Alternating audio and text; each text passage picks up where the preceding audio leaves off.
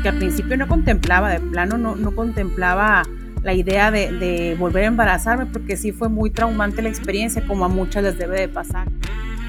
Mi papá muy, muy este, preocupado de, de que la gente se burlara de nosotros. Este, me dijo, la próxima vez que se embaracen, sabiendo él que iba a haber más, dijo, no le vayas a platicar a la gente hasta que ya estén bien seguros que se va a lograr, hijo. O sea, como quería saber como a quién se iba a parecer más, a mi mamá o a mi papá.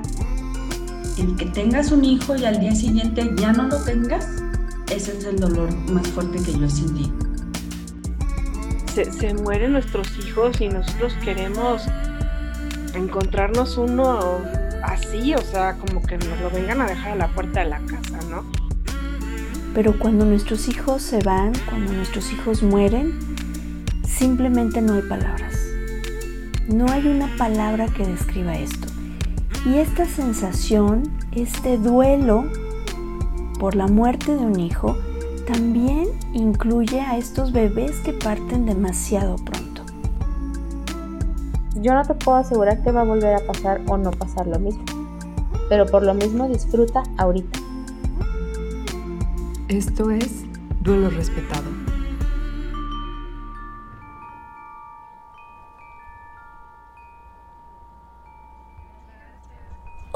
Bienvenida, bienvenido, como cada semana, a este espacio donde hablamos del pariente incómodo de la maternidad y la paternidad. Yo soy Georgina González, especialista en duelo gestacional perinatal y neonatal, y deseo que encuentres en este espacio un lugar seguro con herramientas prácticas que te ayuden a transitar tu proceso de duelo de manera respetuosa. El día de mañana 2 de febrero a las 8 de la noche hora de Ciudad de México, estaré compartiendo una charla tanatológica hablando sobre duelo gestacional y perinatal, la otra cara de la maternidad y la paternidad, eh, a través de la fanpage de Fundación Karime Ángel de Coatzacoalcos. Vamos a estar ahí compartiendo sobre este tema tan importante eh, y sobre este duelo tan silenciado.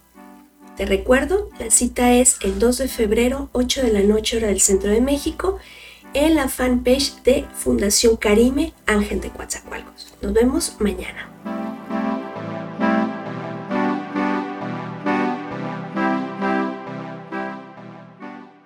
Hoy hablaremos de un tema que puede ser controversial para algunas personas, sin embargo, es importante escuchar todas las voces y poder ver desde todos los ángulos una situación que es real y que necesitamos hablarla y necesitamos mirarla. Estamos hablando sobre maternidad subrogada. Nuestra invitada de hoy es Luisa Peña, politóloga y jurista, representante de la plataforma Women of the World. Bienvenida Luisa, ¿cómo estás? Muy bien, muchísimas gracias por haberme invitado. Es un honor tenerte aquí, de verdad que es un tema que sé que, que puede pisar algunos callitos, como solemos decir, por estas tierras, eh, hago yo mucho hincapié cuando trabajamos con papás y con mamás que tenemos que tener muy claro que los niños tienen derecho a una familia, pero la maternidad y la paternidad no es un derecho, es un anhelo, ¿sí? Es decir, que no es a cualquier costa, a costa de quien sea, ¿no? Y, y con esta premisa, Luisa, me gustaría que tú que tienes la experiencia en el tema nos compartieras la maternidad subrogada. Muy bien. Pues la maternidad subrogada es en realidad eh, bueno, un, un, eufemismo para, para, sustituir lo que, lo que es realmente ¿no? vientres de alquiler o también se le llama gestación por sustitución. Y es una transacción en la que una mujer alquila su útero para gestar un bebé para otras personas. Y puede tener o no lazos genéticos con el bebé, O simplemente actuar como, como una vasija ¿no? para, para, gestar durante nueve meses a, a, la criatura. Puede o no tener compensación eh, económica, pero siempre se vulneran derechos fundamentales y diversas legislaciones internacionales, puesto que la mayoría de países lo, lo prohíbe.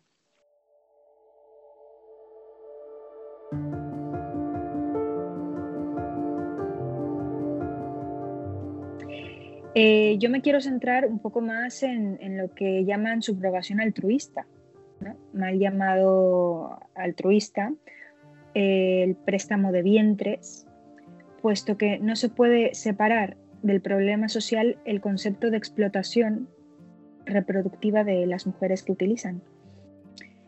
Eh, aunque fuese plenamente altruista, es decir, sin ningún tipo de interés económico de por medio, seguimos cosificando el cuerpo de la mujer y la utilización de un bebé que se fabrica expresamente para satisfacer un deseo, un deseo de los padres.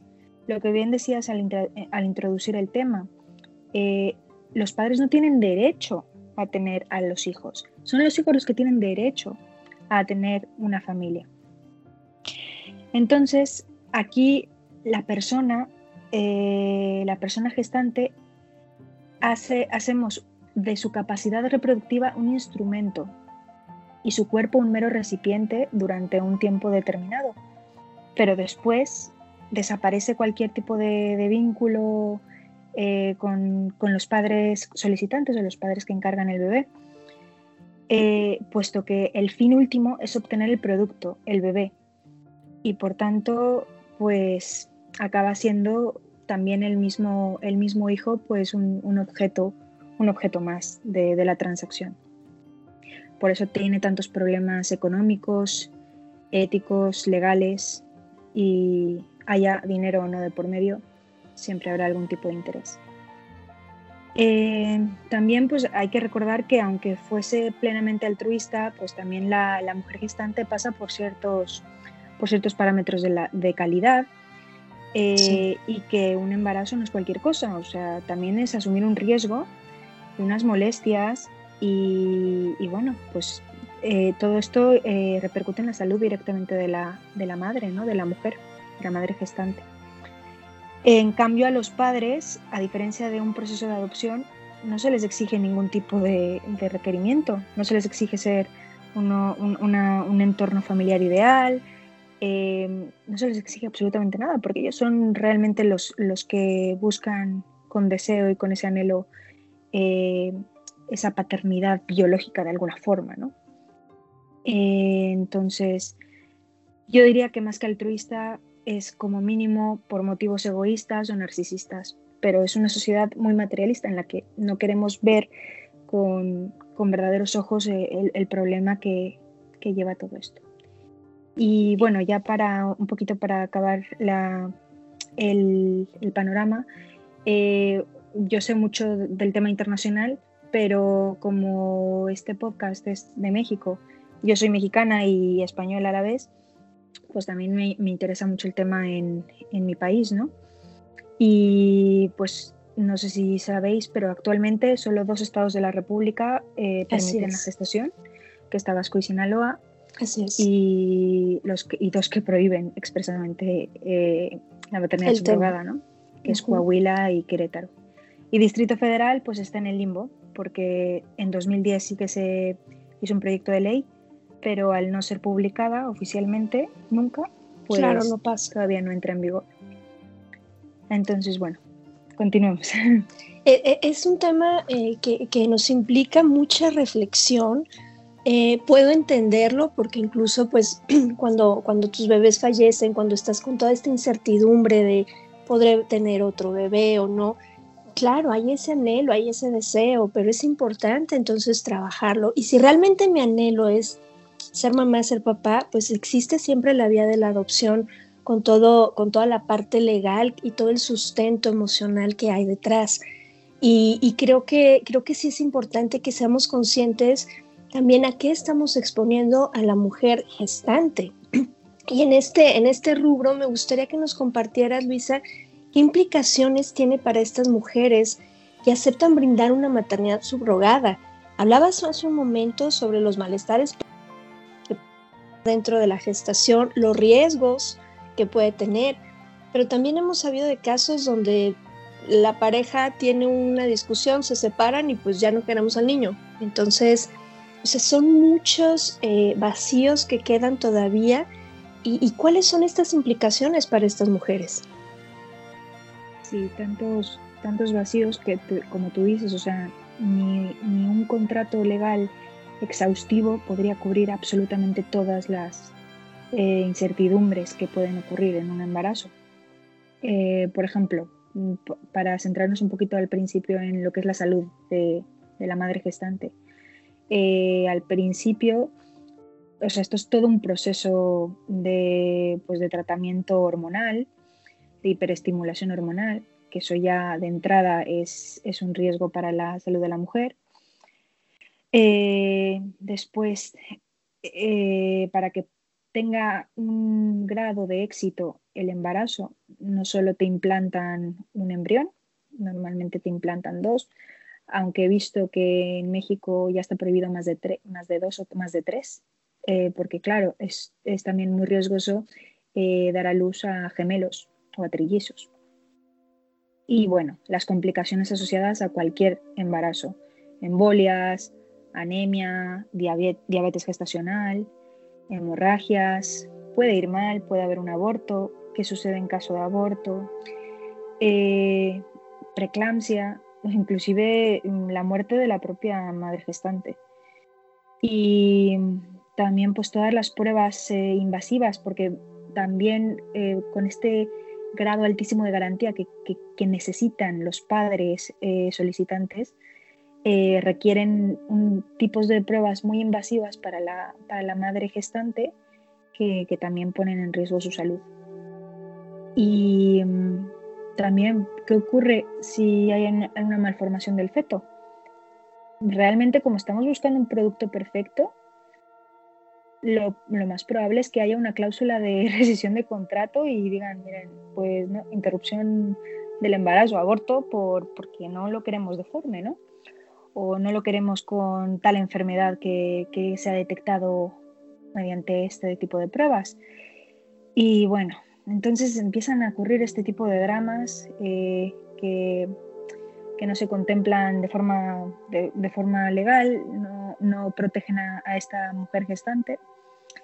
Y bueno, que también es verdad que eh, durante el parto lo, más probable es que sea una cesárea, eh, porque si va a ser un parto gemelar o no quieres crear ningún tipo de, vínculo, quieres alejarlo completamente ¿no? del vínculo de, biológico natural de, la madre, pues cesárea, ¿no? Cesárea y, lo, y también la cesárea es eh, más riesgo de morbilidad para la madre que un parto natural. En fin, entonces, por salud, ese tipo de implicaciones. Eh, requisitos para hacernos una idea ¿no? de los requisitos básicos que una madre gestante tiene que, tiene que cumplir tener la edad ideal de fertilidad entre 25 y 35 años, haber sido madre, ya tuvo que haber sido madre, ya, ya ella ya sabe, ya ha vivido en su cuerpo, en su mente, eh, este hecho tan, tan trascendental para una mujer.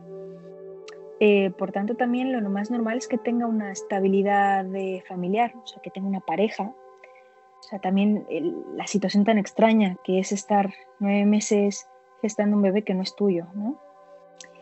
Eh, que no tome drogas, ni ningún tipo de medicamentos, ni, ni fume, ni absolutamente nada, que no haya tenido ninguna enfermedad de transmisión sexual, eh, en fin, que sea una mujer perfecta, ¿no? O sea, equilibrada en todos los sentidos, tanto físicos como, como psíquicos.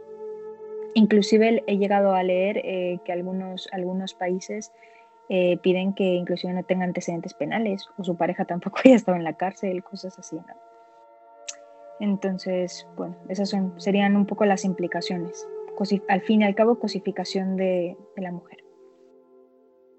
Y aparte, pues todo lo que viene como una secuela de un posparto, ¿no? Y, que al final aquí entramos al tema del duelo porque, porque es un posparto también sin bebé. Eh, hay, hay, un documental, ahora no recuerdo el nombre, eh, donde hablan precisamente de, este tema y cómo lo manejan en Tabasco, cómo lo manejan Sinaloa, cómo lo manejan este, en países de centro de Europa, eh, en la India, cómo incluso hay este tipo de granjas de bebés, ¿sí? Y entonces, eh, en una de las escenas, pues la, madre tiene a, es una niña, me parece, inmediatamente se desentrega a los papás y salen todos de ahí, ¿no? y se queda ahí la mamá mientras están, eh, fue una cesárea, pues mientras están haciendo cirugía, eh, el equipo está terminando de cerrar, acomodar y todo, y nadie la mira. Nadie pregunta cómo estás, cómo va a ser el tema de la lactancia, qué vas a hacer, eh, cómo te sientes, porque ni siquiera los dejan que los conozca para que no se establezca un vínculo y no me digas, no, mejor no te lo doy. Entonces, no es nada más, eh, qué bonito, mira, van a tener a su hijo, es que podamos mirar y ampliar la mirada y ver las implicaciones incluso a nivel sistémico que esto tiene. Y algo que, a mí me hace eh, mucho ruido, hace unos días este, vi en Twitter que Ivonne, Ivonne Olza presentó este tema y bueno, hubo gente que, la verdad, bueno, tú sabes que Twitter es, eh, es un campo de batalla, ¿no? Y entonces hablaban que esto no tenía nada que ver y que ojalá pudieran dar seguimiento a estos bebés. Y yo digo, claro, me encantaría que dieran seguimiento a estos bebés. ¿Qué pasó con ellos? Sabemos que los vínculos eh, desde la teoría del apego son fundamentales en esta etapa. Eh, cuando inició la pandemia, este hotel en Checoslovaquia, no recuerdo exactamente en qué país, que se quedó con, con muchísimos, o sea, eran más de 100 bebés porque claro, no podían ir a recogerlos. Entonces rentaron el hotel y ahí tenían las cunas, ¿no? Dices, ¿qué pasa con ese apego? Entonces, ¿cómo estamos cayendo en la parte de maquílame lo que yo quiero y si no es, entonces no lo quiero? ¿Qué, qué pasa, eh, Luisa, con el tema del apego sano y el vínculo respetuoso para estos bebés? Pues eh, bueno, yo al ser jurista y al centrarme muchísimo en todo el tema de legislación y, demás, es verdad que no he profundizado tanto en, este, en este tema, pero eh, científicamente hablando sabemos que, que hay cambios sustanciales en el cerebro de la embarazada durante el embarazo que lo preparan para ser madre. O sea, durante esos meses tú recibes un montón de sustancias químicas y de hormonas naturales para prepararte para ser madre. Entonces, o sea, nueve meses es mucho tiempo en el que estás ya creando el vínculo con ese bebé, aunque genéticamente no sea tuyo, porque el óvulo probablemente sea de, alguna donante o de la, de la, madre por encargo. Entonces, eh, también he leído que, que ha habido estudios que dicen que a pesar de que genéticamente no sea tu bebé, tú le estás impregnando también de tu, de tu material genético, o sea, tú le estás compartiendo constantemente eh, pues sustancias tuyas, ¿no? Y, bueno, este, todos estos temas son, son fundamentales y están comprobados científicamente que, sí que hay, hay, un, hay, un, hay una vinculación hormonal, psicológica, biológica, y, que es muy importante que, aunque no nos demos cuenta o que sea invisible, existe. Y, y, por, y por, eso, por eso sucede lo que tú bien dices, o sea, hay una depresión posparto al arrancarte a la criatura que tuviste durante nueve meses, eh, aunque no la hayas conocido, aunque no la hayas visto. Eh, Físicamente, claro. Claro, fuera de ti. Entonces, eh, pues es, es, una huella imborrable. Es una huella imborrable y, y, eh, y el bebé, o sea, nos estamos centrando mucho pues, en, en la madre gestante, en todas las consecuencias negativas. Pero el bebé, el bebé va a tener también una consecuencia negativa brutal, que, que, realmente, aunque él no lo sepa, eh, no conozca su verdadera historia, porque probablemente no se la cuenten, eh, porque es muy complejo, ¿no? O sea, eh, explicar este tipo, de, este tipo de relaciones. Pero sí que se habla de, esa ansiedad que sufren los bebés eh, cuando se les separa de la madre. y bueno, yo, yo vivo en Tarragona, en España, y aquí tenemos un, neonatólogo buenísimo que, que, ha hecho muchísima investigación sobre el tema de, del apego emocional, de, del, del piel con piel. Y, bueno, yo, yo ya tengo dos bebés y estoy esperando el tercero. Y, o sea, hacen todo en el hospital, todo, todo, todo, para que tú, en cuanto nazca tu bebé, te lo pongas en el pecho. Claro. ya no se separe de ti. Y sienta tu calor, sienta tu piel, se sienta seguro. es como el, primer contacto, o sea, vivió contigo tanto tiempo que, que, eso es lo que más seguridad y, más efectos dentro, o sea, en un futuro eh, va a tener de, para, para su, su, temperamento y cómo se va a desarrollar. Em, y cómo, pues eso, cómo va a lactar, cómo va, o sea, todo, todo, todo, o sea, se centra él en ese, en ese vínculo y en ese, en, en esos primeros meses de vida que tienes que ser mamá canguro porque eso es lo mejor para tu bebé y le tienes que dar la lactancia materna aunque cueste muchísimo y bueno, es, es, es mágico y, y, y, nos hemos olvidado mucho de, del instinto, del instinto biológico y de, y de, que eso es lo más, lo más natural y, cuando rompemos esa, ese equilibrio, ese vínculo es cuando, cuando comienzan los, los verdaderos problemas ¿no? sí, psicológicos de, de la persona. Y que al final toda la parte de la maternidad volvemos a un egocentrismo del adulto en esta maternidad subrogada, porque estamos viendo solo lo que yo quiero, lo que mi pareja quiere, lo que la empresa que me está eh, haciendo la transacción quiere, pero no se está mirando este bebé, no es un artículo de compra y venta, ¿sí? No es un objeto donde, oye, pues te encargo... Eh, un jarrón con estas características. Estamos hablando de un ser humano, de una persona eh, que necesita eh, estar en un lugar seguro porque tiene el derecho. Recuerden que, lo, es algo que yo menciono mucho y sé que es duro, sé que es duro cuando tienes un diagnóstico de que, ¿sabes qué? Por esta situación vamos a tener que quitar tu, matriz y entonces ya se fue con ella la posibilidad de tener un hijo de manera natural, por decirlo de una manera, pero siempre está la opción de la adopción y, de pronto mm, nos resistimos a este tema, pero tiene mucho que ver con esto, ¿no? Como aferrarme como cuando somos pequeños y yo quiero ese juguete y quiero ese juguete y entonces me tiro al piso y, y hago mi pataleta porque si no es ese juguete no quiero nada. Entonces que podamos vivir nuestro proceso, ir a terapia, vivir nuestro duelo pero sí creo que, que sí seamos conscientes de, de, estos bebés, de lo que pasa con ellos, porque creo, bueno, a mí la verdad es que cuando vi esa nota de los, eran ciento y tantos bebés en las cunas, todos iguales, con personal con batas blancas, lugar frío, que, que, que seguramente no era frío a nivel físico, pero los tratos, yo decía, ¿quién los abraza y quién, quién, quién les enseña esto que merecen ellos recibir? Hasta que se pueda abrir la frontera y entonces los padres, si es que van por ellos, si no van por ellos, ¿dónde terminan estos bebés? ¿Qué pasa con estos bebés? Entonces, no es un tema de, ay, no, es que abre tu mente, este, tienes que ser más open mind para, para esta modernidad.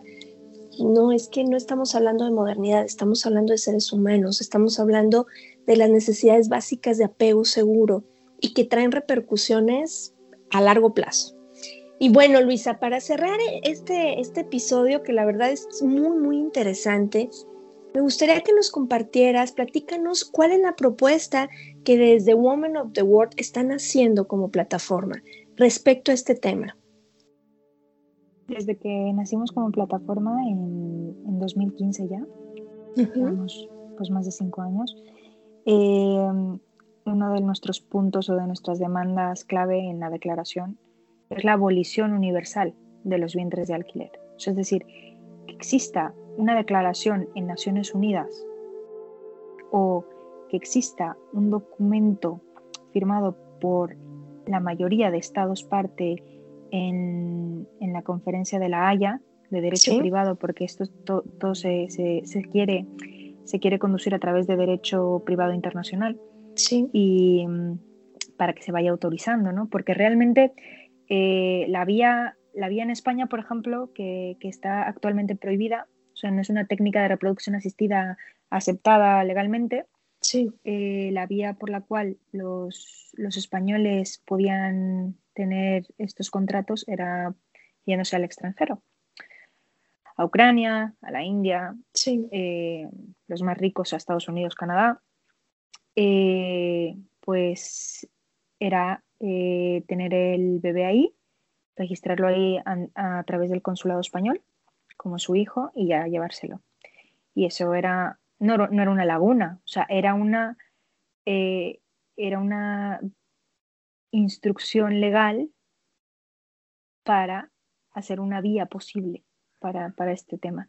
Lo que pasa es que ahora tenemos un gobierno socialista que no le gusta un gobierno socialista y feminista, porque realmente las feministas se, se mueven mucho en este campo y están súper en contra ¿no? de la maternidad subrogada. Entonces, eh, de momento han, han, prohibido la afiliación a través de, este, de esta práctica. eh, y esa es, un, es una forma muy disuasoria y muy efectiva de que la gente no se atreva a, a hacer este tipo de, de transacción económica o, o, firme este tipo de contratos con las, con las agencias ¿no? uh -huh. eh, que hacen este tipo de, de prácticas. Entonces, nuestra, nuestra primera, o sea, nuestro primer informe que sacamos de todo este tema, eh, como la abolición universal es ambiciosísima, eh, pues el primer paso es prohibir la afiliación de estos, hijos, de estos niños a través de, de, esta, de esta vía paralegal, ¿no? Para que, para que ya es, no, directamente no contraten a, a estas agencias.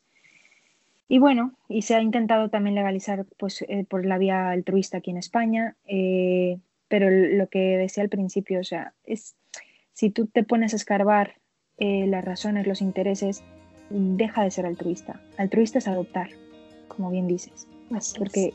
ahí sí, no es tu ideal, no es tu ideal probablemente de paternidad o maternidad, pero esta persona ya existe, no la creaste para ti y esta persona, eh, este niño o niña, eh, tiene muchos problemas, porque lo normal es que un, huérfano tenga muchos problemas, eh, sea de la edad que sea, y tú asumes que le vas a dar un amor incondicional y que vas a luchar y sabiendo to todas las complicaciones que va a tener, vas a darle un hogar.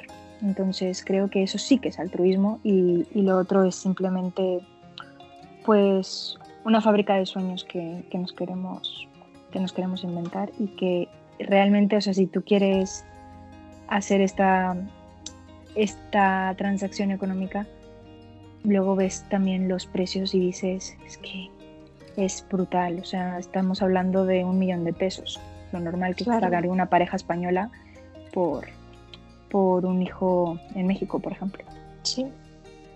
Y que claro, de este millón a la mamá gestante, o sea, le tocará una nada, ¿sí? Y otra vez, ¿quién mira a este bebé? ¿Quién mira a este bebé que está siendo objeto de transacción? Y hago mucho hincapié en esto porque sabemos todas las implicaciones que tiene el apego seguro, eh, todas las implicaciones que tiene en la parte sistémica, como lo hemos visto en algunos episodios, y, y que es importante que lo veamos. Luisa, te agradezco muchísimo, de verdad, muchísimas gracias por compartir. Eh, no sabía que eras paisana, qué gusto, qué gusto. Siempre es un honor compartir con ustedes. Eh, ojalá nos volvamos más conscientes. El hecho de que en algún lugar pueda estar autorizado no significa que es lo correcto. En algún momento la esclavitud también era legal y no significa que fuera correcta. Entonces, que podamos realmente actuar cada quien desde nuestra trinchera. Eh, si es mi anhelo y no puedo cumplir tener un hijo como, como yo lo deseo, pues siempre está la opción de terapia, siempre está la opción de que puedas trabajar eso y buscar alternativas que sean respetuosas no solo para tu anhelo, sino para los derechos de los niños. Muchísimas gracias Luisa, de verdad un honor. Igualmente me, me ha encantado estar aquí, haber participado y, y, bueno, pues estamos en contacto para cualquier otra cosa. Claro que sí, les vamos a dejar aquí en la descripción del podcast el enlace para la plataforma Women of the World, que también tuvimos el honor de tener a Leonor, y para que puedan seguirlos y ver las propuestas que están haciendo eh, precisamente en pro de la mujer y en pro de tener eh, pues un proceso más sano dentro de la trinchera que cada quien estemos viviendo. Les agradezco mucho, soy Georgina González y deseo que todos podamos tener un duelo respetado. Hasta la próxima.